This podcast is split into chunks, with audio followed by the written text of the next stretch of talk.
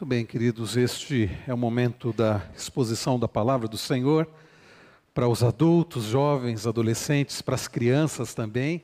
As crianças têm a Bíblia também. Então vamos abrir nossas Bíblias em 1 Pedro, carta que nós temos estudado, que nós estamos expondo desde, se não me engano, fevereiro. 1 Pedro. E Deus, em Sua soberania e graça, vai nos falar hoje no mês da família, sobre família. 1 Pedro, capítulo de número 3. Chegamos ao capítulo 3 de 1 Pedro. 1 Pedro, capítulo 3.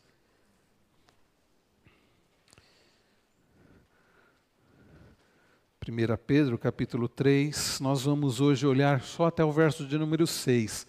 Nós vamos deixar para falar do papel do marido domingo que vem. Porque tem muita coisa para falar do papel da esposa e tem muita coisa para falar do papel do marido, e o nosso tempo não é muito.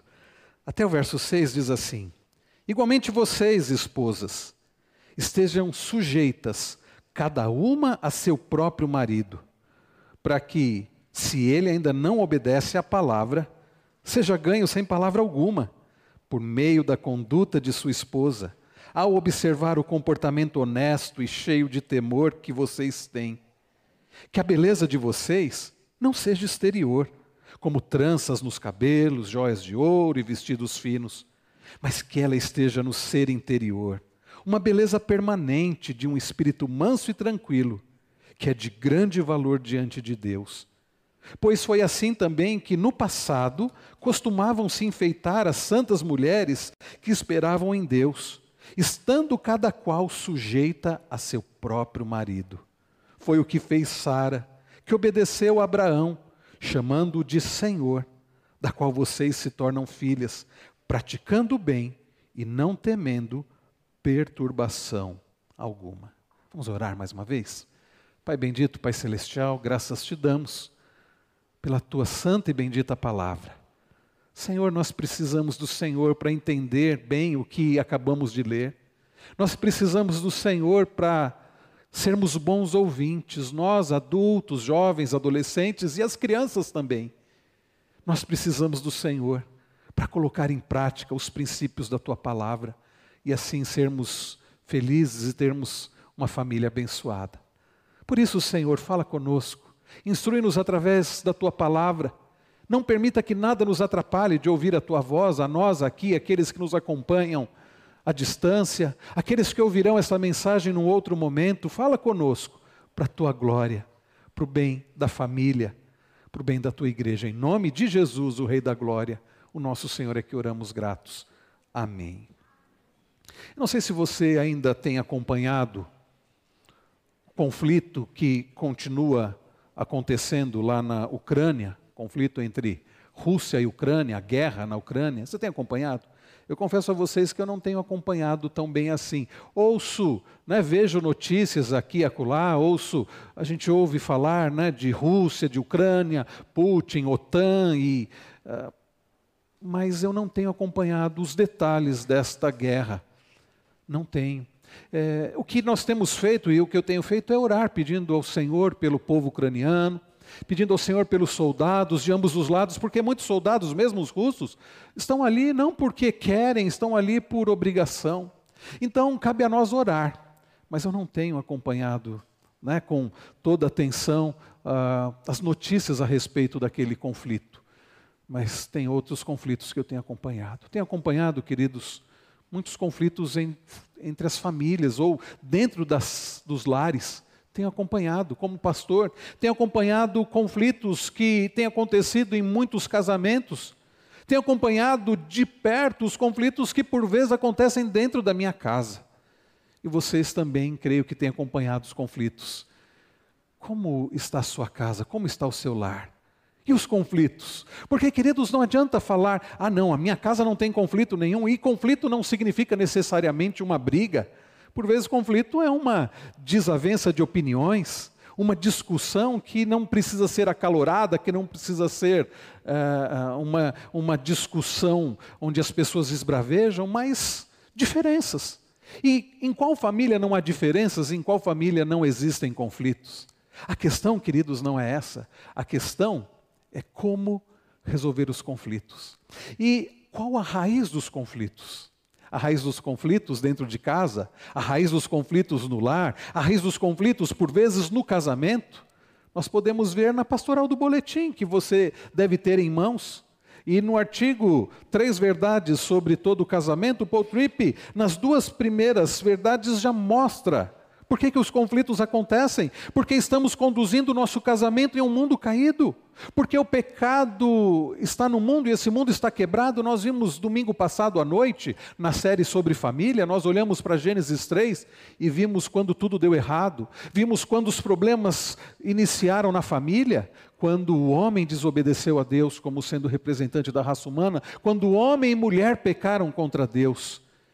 E então, os conflitos começaram a aparecer. Vimos que começou o conflito entre o homem e o Criador, e o homem passa, o ser humano passa a sentir medo, vergonha, e tenta se esconder de Deus entre as árvores do jardim, como se isso fosse possível, e tenta esconder, cobrir a sua vergonha, costurando folhas de figueira, e ao ouvir a voz de Deus, ficam com medo, se escondem. Conflito com o Criador. Nós vimos domingo passado à noite o conflito entre a, a, o homem e a própria mulher. E Deus pergunta: Você comeu da árvore, do fruto que eu proibi você de comer? E o homem diz: A mulher que o Senhor me deu. Conflito entre o homem e a mulher. Conflito entre o homem e a criação. Conflito. Desde Gênesis 3 as famílias têm experimentado conflitos. E nós paramos no verso 15 no domingo passado, mas se nós fôssemos um pouquinho mais, nós leríamos Deus dizendo para a mulher as seguintes palavras no verso 16: O seu desejo será para o seu marido. E desde então, queridos, o que tem acontecido? Mulheres que têm o desejo de dominar maridos, maridos que têm desejo de controlar esposas, e os conflitos continuam, e alguns têm acabado em divórcio, em desgraça, em tristeza, em morte. Desde Gênesis 3, desde a queda, mulheres querendo controlar maridos, maridos tentando dominar esposas e os conflitos continuam. Mas nós olhamos para a palavra do Senhor e vemos Pedro agora se dirigindo às mulheres, e como nós veremos domingo que vem, vai se dirigir aos maridos também. E Pedro vai mostrar, vai nos falar como devemos exercer o nosso papel na família. Porque, queridos, muitos dos conflitos que existem no lar e muitos dos conflitos que não, tão, não estamos conseguindo resolver no lar se dão pelo fato de que não sabemos ou não colocamos em prática o nosso papel dentro de casa não colocamos em prática o nosso papel dentro de casa. E hoje nós vamos aprender qual é o papel da esposa, o porquê disso e o que ela então deve fazer. Nós vamos aprender em três partes, e a primeira delas é que Deus exige da esposa submissão à autoridade do marido. Este é o mandamento do Senhor. Mulheres se sujeitem à autoridade do marido. Vejam mais uma vez, igualmente vocês, esposas, estejam sujeitas, cada uma, a seu próprio marido. Este é o mandamento. Queridos, nós temos olhado desde o início do ano para esta carta e nos domingos anteriores nós vimos como Pedro vai aplicando o conceito de submissão, de sujeição no capítulo 2. Desde o verso de número 11, nós temos nós vemos Pedro nos lembrando que estamos aqui de passagem, somos forasteiros, não pertencemos a este mundo, mas somos deste mundo, e estando neste mundo nós devemos nos abster das paixões carnais que fazem guerra contra a alma. Paixão, por exemplo, de satisfazermos os nossos desejos a despeito do que deveríamos fazer dentro de casa. Mulheres que têm a paixão, que têm o desejo de ser controladoras Maridos que têm o desejo, que têm uma inclinação de serem dominadores e serem simplesmente servidos pelas esposas e pelos filhos. Filhos que têm desejos de serem simplesmente servidos pelos pais.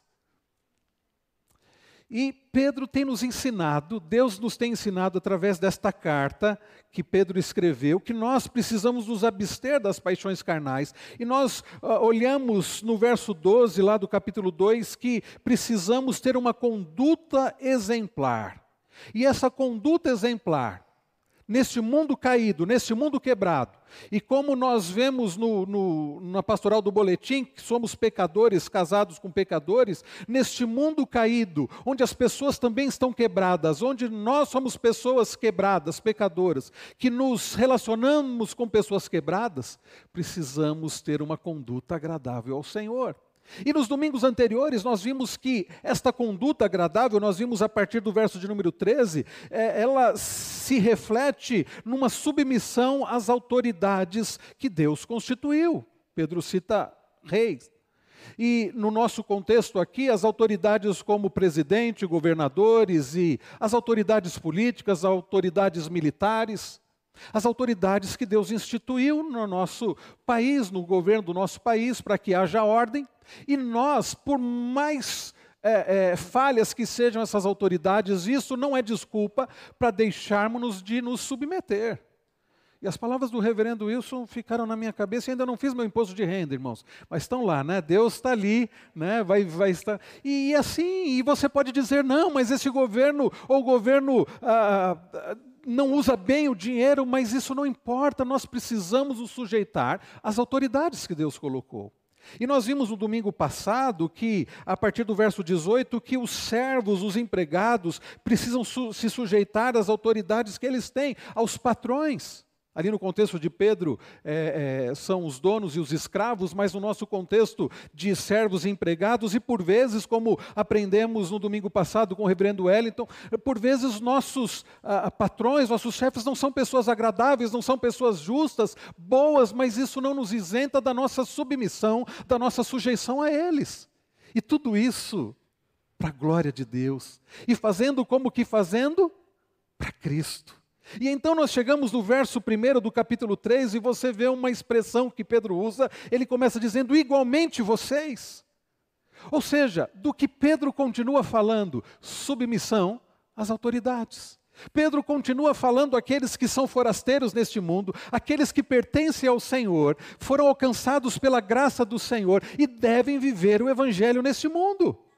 E viver o Evangelho nesse mundo, queridos, não tem a ver simplesmente como eu me submeto às autoridades deste país ou às autoridades humanas que Deus colocou como ah, meus chefes, mas a coisa entra dentro de casa, no lugar mais difícil de viver o Evangelho. No lugar onde nós não usamos as máscaras que por vezes nós usamos em outros lugares. No lugar onde o pastor não está tirando a casa dos pastores, né? no lugar onde os nossos irmãos não estão, é no lugar onde nós somos de fato quem somos, é o lugar mais difícil de viver o Evangelho. Pessoas pecadoras que convivem com outras pessoas pecadoras na mesma casa, debaixo do mesmo teto. E então Pedro diz igualmente vocês, ou seja, Pedro continua falando sobre sujeição, sobre submissão, sobre, sobre viver o Evangelho, sobre viver, uh, conforme nós vimos lá no verso de número 11, sobre viver uma conduta exemplar. E viver uma conduta exemplar dentro de casa. Não é o maior desafio para nós?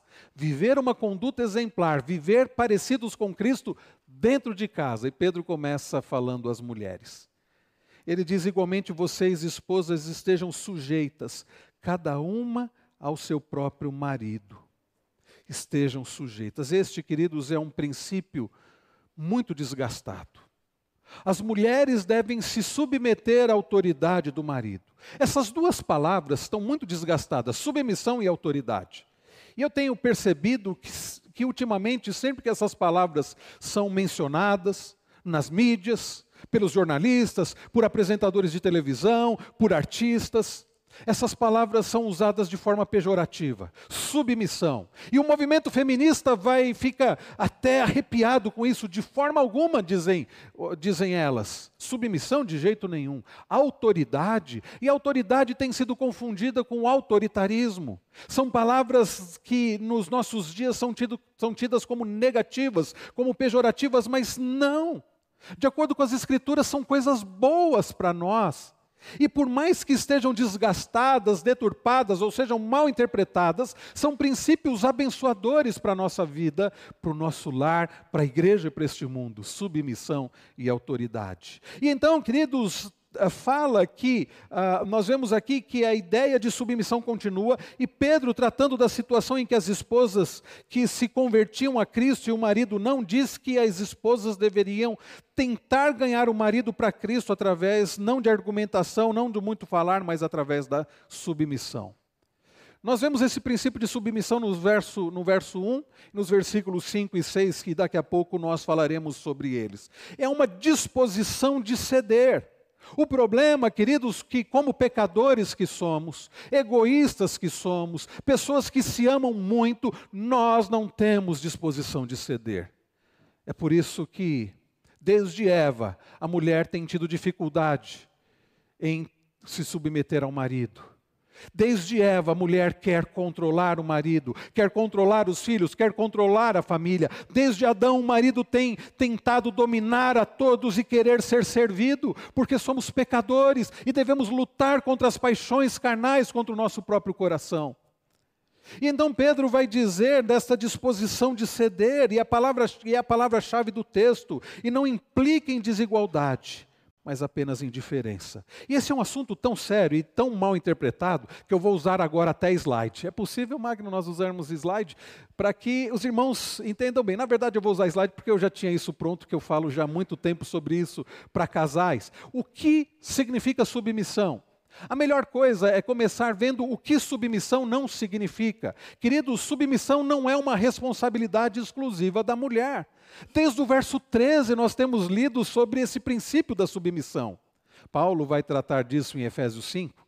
E antes de Paulo dizer no verso 22 que a mulher deve se submeter ao marido, ele vai dizer um pouco antes que nós devemos nos sujeitar uns aos outros, como filhos de Deus, como membros do corpo de Cristo, como irmãos em Cristo, o princípio para nós é nos submetermos, nos sujeitarmos uns aos outros. Mas o problema é que não gostamos de ceder, quando é isso que nós deveríamos fazer nos nossos relacionamentos. Então, submissão não é uma responsabilidade exclusiva da mulher, é responsabilidade de crentes, é responsabilidade daqueles que pertencem ao Senhor, o princípio da submissão. Submissão não significa inferioridade da mulher. Movimento feminista vai dizer que submissão significa que são homens opressores que querem colocar a mulher, que veem a mulher como um ser inferior. Não é isto que a Bíblia diz.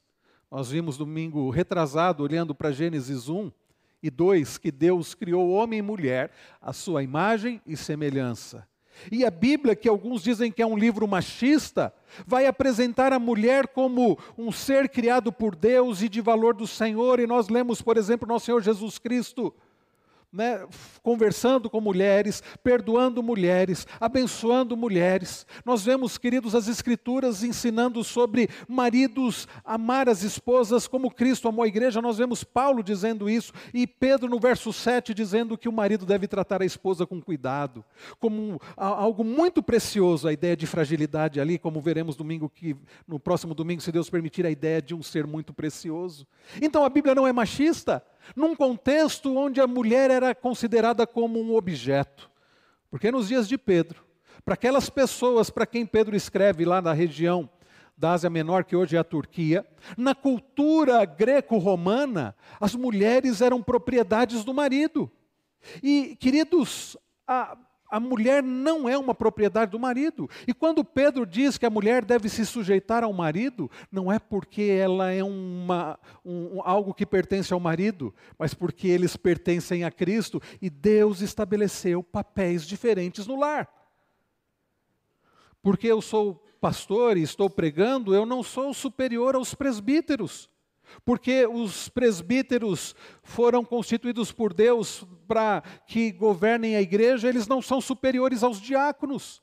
Porque um irmão é diácono oficial da igreja, ele não é superior aos demais irmãos. O que pastores, presbíteros e diáconos estão fazendo aqui? Servindo aos irmãos. Não somos superiores. Não temos autoridade para sermos servidos, pelo contrário. Exercemos autoridade na igreja servindo os irmãos. O que eu estou fazendo como pastor é servir os irmãos. O que eu estou fazendo é pregar a palavra para que a igreja seja edificada. O que eu faço é aconselhar, visitar, pra, porque eu sirvo os irmãos. Então, queridos, percebam que submissão da mulher não implica inferioridade. De forma alguma. A submissão da esposa não é para todos os homens, em todos os contextos. Percebam novamente o que diz o texto, igualmente vocês, esposas, estejam sujeitas. Agora preste atenção o que diz: cada uma a quem? A seu próprio marido. Não diz que as mulheres devem se submeter aos demais homens, a todos os homens. Diz que a mulher deve se sujeitar à autoridade espiritual do seu marido. Ela deve se submeter ao seu marido. Submissão também, queridos, não significa escravidão. Porque se de um lado há o um movimento feminista, colocando as mulheres como seres ah, que estão acima dos homens, independente dos homens, o machismo, que também não é bíblico, coloca os homens como aqueles que devem ser servidos e cuja esposa é um ser que está ali para ser uma escrava, uma serviçal do marido. E não é isto, queridos, que a Bíblia nos ensina. Então, submissão não, não significa escravidão. Mais uma vez, a ideia é a mulher se submeter à autoridade do marido, que deve, que deve tratar a esposa como preciosa. E como Paulo diz lá em Efésios 5:25, que deve amar a esposa como Cristo amou a igreja. Em geral, quando eu dou esse estudo, eu falo primeiro sobre o papel do marido. Né? Até Reverendo isso havia sugerido isso. É melhor falar primeiro do verso 7. Ah, mas, queridos, ah, nós precisamos entender que a ideia de submissão não é escravidão, não é ser uma serviçal. E homens, nós precisamos entender que a ideia de submissão da mulher não é que ela é uma serva nossa, mas que nós, como servos de Cristo, devemos liderar a nossa família para a glória do Senhor, buscando o que é o melhor para nossa esposa, quem devemos amar como Cristo amou a igreja, e ela então deve se submeter a esta autoridade amorosa nossa. Submissão também, queridos, não significa autonomia masculina no, ar, no lar. Não implica que o homem pode fazer o que quer e que a mulher tem que obedecer. Significa uma submissão a um homem que deve dirigir a sua casa para a glória do Senhor. Submissão não significa colocar o marido no lugar de Cristo. Quem é, queridos, a autoridade maior no lar? Quem é a autoridade maior na nossa vida? Não é o presidente, não são os governos humanos, é Cristo, o Rei da Glória, que nós lemos ainda há pouco no Salmo 24. Querido, submissão não significa abandonar a sua própria maneira de pensar. Aliás, tem maridos que sufocam esposas porque querem que elas pensem, que elas percam a identidade delas e que elas tenham os mesmos gostos, os mesmos pensamentos que eles. E não é isso que significa submissão. Submissão não significa que uma mulher deve desistir de influenciar e orientar seu marido. Pelo contrário, irmãs, nós precisamos muito de vocês. Maridos precisam de esposas sábias, que vão dizer, que vão aconselhar, que por vezes vai dizer assim: ó, você está pregando muito tempo, viu? Eu já estou olhando para o relógio, viu, Cristo? Que vão dar toques importantes para nós, que vão nos ajudar. Então, submissão não significa você desistir de influenciar o seu marido. Você, como esposa, como mulher sábia, deve influenciar dando bons conselhos ao seu marido, a decisão final vai ser dele, mas você deve tentar influenciá-lo é, com bons conselhos, orando por ele. Daqui a pouco falaremos mais sobre isso. Submissão não significa que uma mulher deve render-se a toda exigência de seu marido. Já que a nossa autoridade maior é Cristo, se o seu marido exigir algo de você que contraria a vontade de Cristo, a palavra de Deus, você não deve se submeter a isso. Submissão não ocorre por causa da inteligência ou competência inferiores. Não é porque o marido é mais competente, às vezes até a mulher é mais competente. Não tem a ver com isso. Submissão, meus irmãos, não significa ser medrosa ou tímida. Tem gente que pensa em submissão como aquela mulher, né, que fica olhando para baixo, que fala baixinho. Não é isso, não é timidez, não é medo. Submissão não tem a ver com isso. Submissão não é inconstante com a igualdade em Cristo. Nós somos iguais diante do Senhor, pertencemos a Cristo. Então em Cristo não há escravo ou livre, não há homem ou mulher. Em Cristo somos iguais. Bem, então vem a pergunta: o que de fato submissão significa? Submissão, queridos irmãos, significa que a mulher se oferece pela, que a submissão se oferece pela mulher ao próprio marido. conquanto seja uma ordem do Senhor. Não é para que a mulher faça simplesmente porque é uma ordem do Senhor. Como quando alguém faz algo por obrigação, ah, eu tenho que fazer, não tem jeito, né? Ah, eu tenho que, se, se, eu tenho que me submeter a esse meu marido terrível, não tem jeito mesmo, né? Não, queridos, tem que ser algo do coração, tem que ser de coração, é uma ordem sim. Então fica aqui uma pergunta para as esposas. Irmãs, vocês entendem que a submissão de vocês ao marido, ao marido de vocês, é um ato de louvor a Deus? Pois vocês deveriam entender isso. Que sim, é muito possível que seu marido seja uma pessoa difícil. Ele é pecador, eu sei disso. Eu sei disso, porque todos somos pecadores. Eu sei que por vezes seu marido falha e que a sua vontade é de não se submeter a ele. E talvez às vezes seja desganá-lo. Eu sei, eu imagino isso. Mas sabe, queridos, ah, queridas irmãs, quando vocês se submetem ao marido de vocês, vocês estão adorando ao Senhor. E devem fazer isso como um ato de adoração. Quando Deus chega para Abraão e diz: Toma o teu filho, o teu único filho Isaque, a quem amas, e oferece em holocausto. Abraão entendeu que aquele sacrifício, e por vezes submissão vai ser um sacrifício, era um ato de louvor ao Senhor. Quando Abraão está lá com o menino e estão os seus servos rumo ao monte, que Abraão subiria para cumprir a vontade do Senhor, para obedecer ao Senhor, ele para e diz assim para os seus servos: Vocês vão ficar aqui, e eu e o menino nós vamos subir. E depois de termos adorado ao Senhor, nós voltaremos. Me chama a atenção essas palavras de Abraão, porque ele entende que a obediência ao Senhor, o ato de sacrificar o próprio filho, seria um ato de adoração, e adoração é serviço. E Abraão entendia uma outra coisa, que Isaac voltaria com ele. Não é maravilhoso isso? Abraão estava disposto a obedecer ao Senhor, sacrificando o próprio filho. Abraão entendia que aquilo seria adoração ao Senhor. E Abraão sabia que Deus não deixaria de cumprir a promessa de fazer, através de Isaac, Abraão pai de uma numerosa nação. O autor aos Hebreus diz que Abraão cria que Deus iria ressuscitar Isaac, se fosse necessário. Queridos, por vezes, a submissão vai ser um sacrifício, mas irmãs, Vejam isso como um ato, não por causa do seu marido, porque ele merece, porque ele não merece, mas como um ato de adoração àquele que merece, que é o Senhor, o nosso Deus, o nosso Senhor Jesus Cristo. Então você oferece submissão como se fosse um presente? Ou se você faz, se é que você é submissa, você faz por obrigação. Submissão, irmãs, não é uma ordem. Aliás, não é uma opção, é uma ordem. Submissão da esposa é uma ordem. Vejam mais uma vez, diz o texto: igualmente vocês, esposas, estejam sujeitas cada uma ao próprio marido.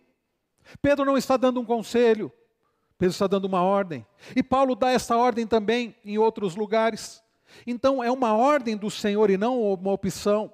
Então, minha irmã, você está disposta a obedecer a Deus ao, submeter-se ao seu marido? Você entende que quando se submete ao seu marido está obedecendo a Deus? Submissão é ato de adoração e de obediência ao Senhor. Submissão não significa alinhar-se sob a autoridade do marido. Ah, desculpa, irmãos. Submissão significa alinhar-se sob a autoridade do marido. A ideia, a palavra submissão vem de um, de um termo militar, que é se colocar, né, se alinhar abaixo da autoridade. Então, essa é a ideia de submissão. Não porque a mulher é inferior, mas porque Deus deu ao homem a responsabilidade de conduzir o lar. E não pensem, irmãs, que isso é um privilégio, isso é uma responsabilidade. Que a maioria dos homens, se pudesse, delegaria para a mulher. E é o que nós fazemos muitas vezes na prática. Delegamos para as nossas esposas a autoridade do lar, porque é uma responsabilidade muito grande conduzir a família, liderar a família. É mais fácil conduzir, é mais fácil passar para a mulher. E muitas mulheres amam isso e querem ter essa autoridade. Irmãs, isso não é papel de vocês, isso é uma responsabilidade que Deus vai cobrar dos maridos. E se você toma isso para si, e se você arranca isso do seu marido, e não é difícil, porque, como eu disse, para nós homens é muito fácil delegar isso, você está tirando aquilo que Deus deu para o seu marido e que Deus vai cobrar, e vai cobrar de você por causa disso. Submissão, meus irmãos, então, significa alinhar-se sob a autoridade do marido. Então, minha irmã, você encoraja e apoia seu marido no cumprimento das tarefas que Deus deu a ele? Sim, por vezes ele falha. Sim, por vezes ele não é o sacerdote do lar. Sim, por vezes ele não conduz a família como ele deveria conduzir. Por vezes ele é omisso. Mas você, mulher, ao invés de arrancar dele essa responsabilidade, esteja incentivando o seu marido. Ore por ele. Esteja uh, animando o seu marido para que ele exerça isso que é responsabilidade dele. Submissão bíblica significa temer no sentido de respeitar o marido, como Sara, como nós vemos no verso 6, fez. Seu marido sente-se respeitado por você? Você deve respeitar seu marido. Submissão requer obra sobrenatural no coração da mulher. Eu quero dizer uma coisa para vocês, minhas irmãs. Vocês não vão conseguir por vocês mesmas. A tendência de vocês, desde Gênesis 3,16, é ter o desejo de dominar, de controlar o marido de vocês. Mas sabe, há uma obra que o Espírito Santo realiza no nosso coração que nos leva a fazer a vontade dele. Então você depende humildemente do poder do Espírito para realizar essa obra em sua vida? Essa é a pergunta. A submissão afirma a liderança do marido, é uma qualidade interior de mansidão. É ser submissa ao marido por causa de Cristo, não por causa do marido. A submissão da esposa não é um marido tirano, mas deve ser alguém que ama Cristo como deve, que ama a esposa como Cristo ama a igreja. Então, como esposas devem se submeter ao seu marido? Orando. Você tem orado pelo seu marido? Você tem clamado a Deus até para que o seu marido seja, exerça a autoridade que ele deve exercer? Para que ele seja um homem que conduza a família para a glória do Senhor? Você tem permitido que ele exerça autoridade e liderança no lar? Você tem sido um complemento do seu marido? Lembra-se o que diz lá Gênesis 2 que Deus viu que o homem estava só e não era bom que o homem estivesse só, e Deus disse: Far-lhe-ei uma auxiliadora que lhe seja idônea para complementar o marido. Você tem sido complemento do seu marido? Então, irmãs, aceitem e apreciem a proteção que o marido de vocês fornece ou deve fornecer. Muito bem, continuando aqui, queridos. A esposa então deve se submeter ao marido e nós vimos o que é submissão. E Deus vai usar isso. E no caso de famílias onde a esposa é crente e o marido não, como no contexto de Pedro, onde as mulheres se convertiam e o marido não, as mulheres, ao invés de tentar convencer o marido pelo muito falar, tem mulher que acha que vai conseguir, né? Aí eu vou converter meu marido, eu vou encher ele de, de evangelho. Aí o marido vai dormir, está lá um, um, um, folheto evangelístico no travesseiro. Aí o marido vai almoçar e ele, e ele vai pegar lá o prato e tem lá um, um, folheto, um versículo. Né? Aí o marido vai trabalhar e na pasta dele tem um versículo, ou mal ele chega, ele já vai falando e ela já vai evangelizando. Veja, não é que a mulher não pode evangelizar o marido. Mas o que Pedro diz aqui é que para que, se ele ainda não obedece à palavra, seja ganho sem palavra alguma, por meio da conduta de sua esposa, ao observar o comportamento honesto e cheio de temor que vocês têm. E sabe, isso vai servir não somente para um lar onde o marido não é crente, mas para onde o marido é crente também, que ele precisa do auxílio da esposa, que ele precisa do ânimo da esposa, através de um comportamento de temor ao Senhor, um comportamento que glorifica ao Senhor. Mas há um segundo aspecto aqui, queridos: a mulher deve ser submissa ao marido. Além disso, para viver o evangelho dentro de casa, além da submissão à autoridade do marido, a mulher deve se revestir de um belo caráter. Olha o que diz Pedro no verso de número 3 a partir do verso 3: Que a beleza de vocês não seja exterior, como tranças nos cabelos, joias de ouro e vestidos finos, mas que ela esteja no seu interior, uma beleza permanente de um espírito manso e tranquilo, que é de grande valor diante de Deus. Que é de grande valor diante de Deus. Irmãos, o que é de grande valor diante de Deus? Pedro diz: não é a beleza externa. Bem, é preciso dizer, antes de tudo, e para eu não ter problema em casa também, uh, que Pedro não está proibindo a mulher se arrumar. Pedro não está dizendo, mulher, você tem, você não pode pentear o seu cabelo, não, viu? Você não pode usar maquiagem, não é isso. Algumas igrejas interpretam assim. E a mulher nem se depilar pode, não pode usar maquiagem, não pode usar um brinco, não pode usar uma roupa bonita. E aí depois o marido fica olhando para outras mulheres e a mulher depois acha ruim, o que não justifica né, o pecado do marido. Mas Pedro, queridos, não está condenando a mulher cuidar do exterior. O que Pedro está nos dizendo aqui, meus irmãos, é que o mais importante não é o exterior. Há mulheres, e isso se torna algo muito, uh, muito fútil, que se preocupam apenas com o que é externo E o que Pedro está dizendo não é isso que é de grande valor diante do Senhor. Então, meus irmãos, é, é preciso que a mulher, de fato, ela tenha uma, um comportamento belo. É isso que é agradável ao Senhor. Olha o que ele diz: que a beleza de vocês não seja exterior. Pedro não condena a beleza exterior. Mas ele diz no verso 4: Mas que ela esteja no interior, uma beleza permanente. E olha o que ele diz: espírito manso e tranquilo, que é de grande valor diante de Deus. Espírito manso e tranquilo. Irmãs, é assim.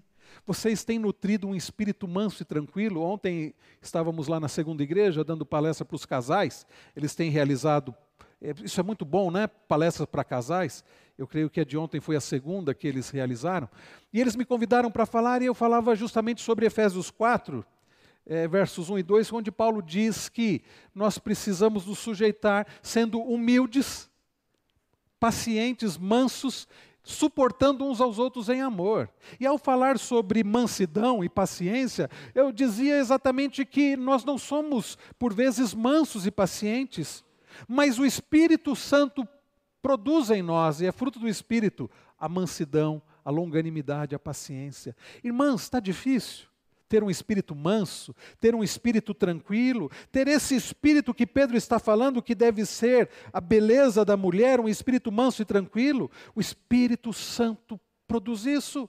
Clamem ao Senhor, busquem ao Senhor, para que vocês sejam mulheres, bênção na casa de vocês, com um espírito manso e tranquilo.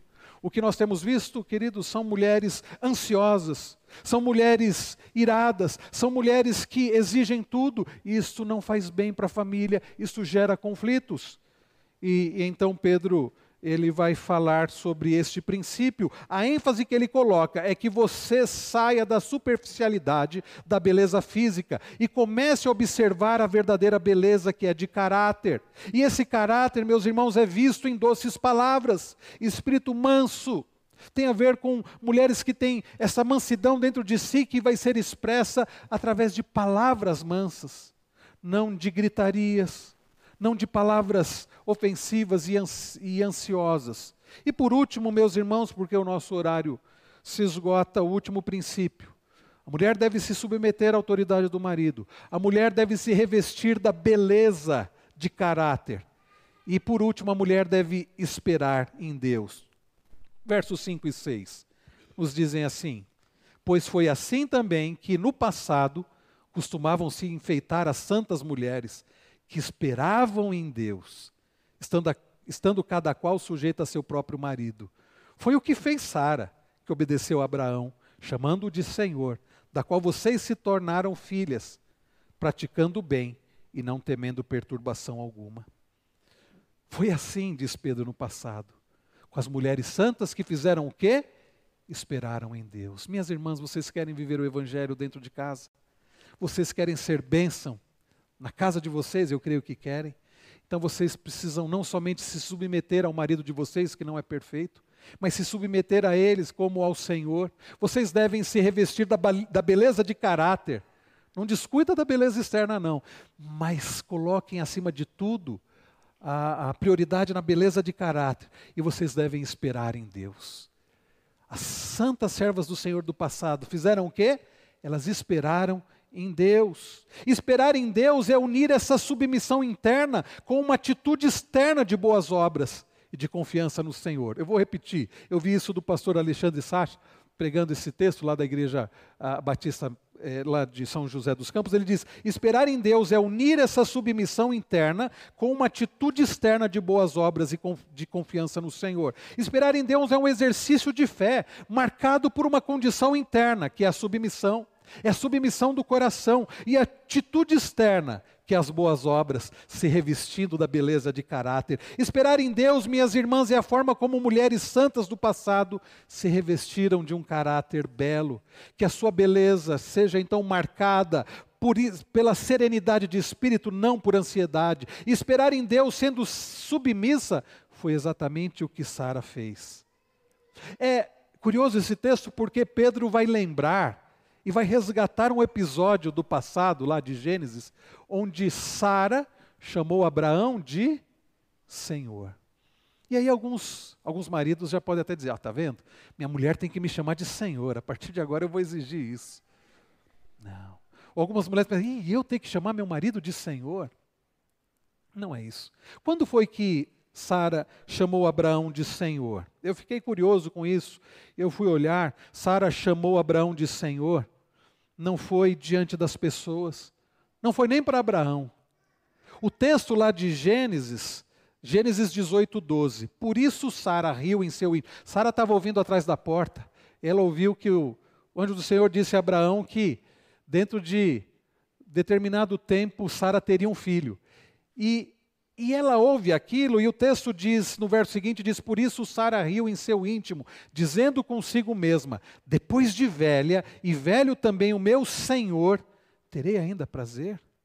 Sara pensou isso, depois de velha, e velho o meu senhor. Sara disse isso no íntimo. Então, irmã, talvez submissão para você seja, seja tão difícil, porque você encara a submissão como uma atitude externa.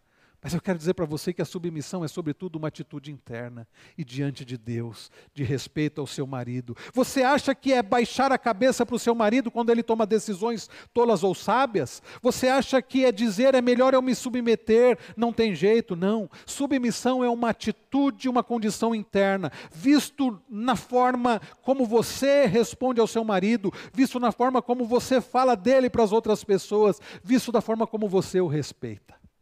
Então, submissão é uma condição do coração, de respeito ao marido por causa do Senhor, visto numa atitude de boas obras e de confiança no Senhor. Mulheres, se submetam à autoridade do marido, por amor a Cristo. Sejam sábias. Mulheres, se revistam da beleza que de fato agrada a Deus, que é de caráter. Mulheres, esperem no Senhor. Através dessa condição do coração de submissão e de boas obras, se revestindo da beleza de Cristo e esperando, confiando no Senhor. É difícil? Eu não tenho dúvida de que seja. Mas sabe, minhas irmãs, há um que fez um convite há muitos anos, está lá em Mateus 11, que disse assim: Venham a mim, vocês que estão cansados, sobrecarregados. Eu creio que tem muita mulher cansada e sobrecarregada. Ele disse: Venham a mim, Aprendam de mim, que sou manso e humilde de coração. Tomem sobre vocês o meu jugo, que é leve. Cristo, que é manso e humilde de coração. Cristo que se submeteu ao Pai em tudo. Cristo cuja beleza é de caráter. Cristo é que pode fortalecer vocês, irmãs, e a nós, homens, para vivermos conforme a vontade do Senhor.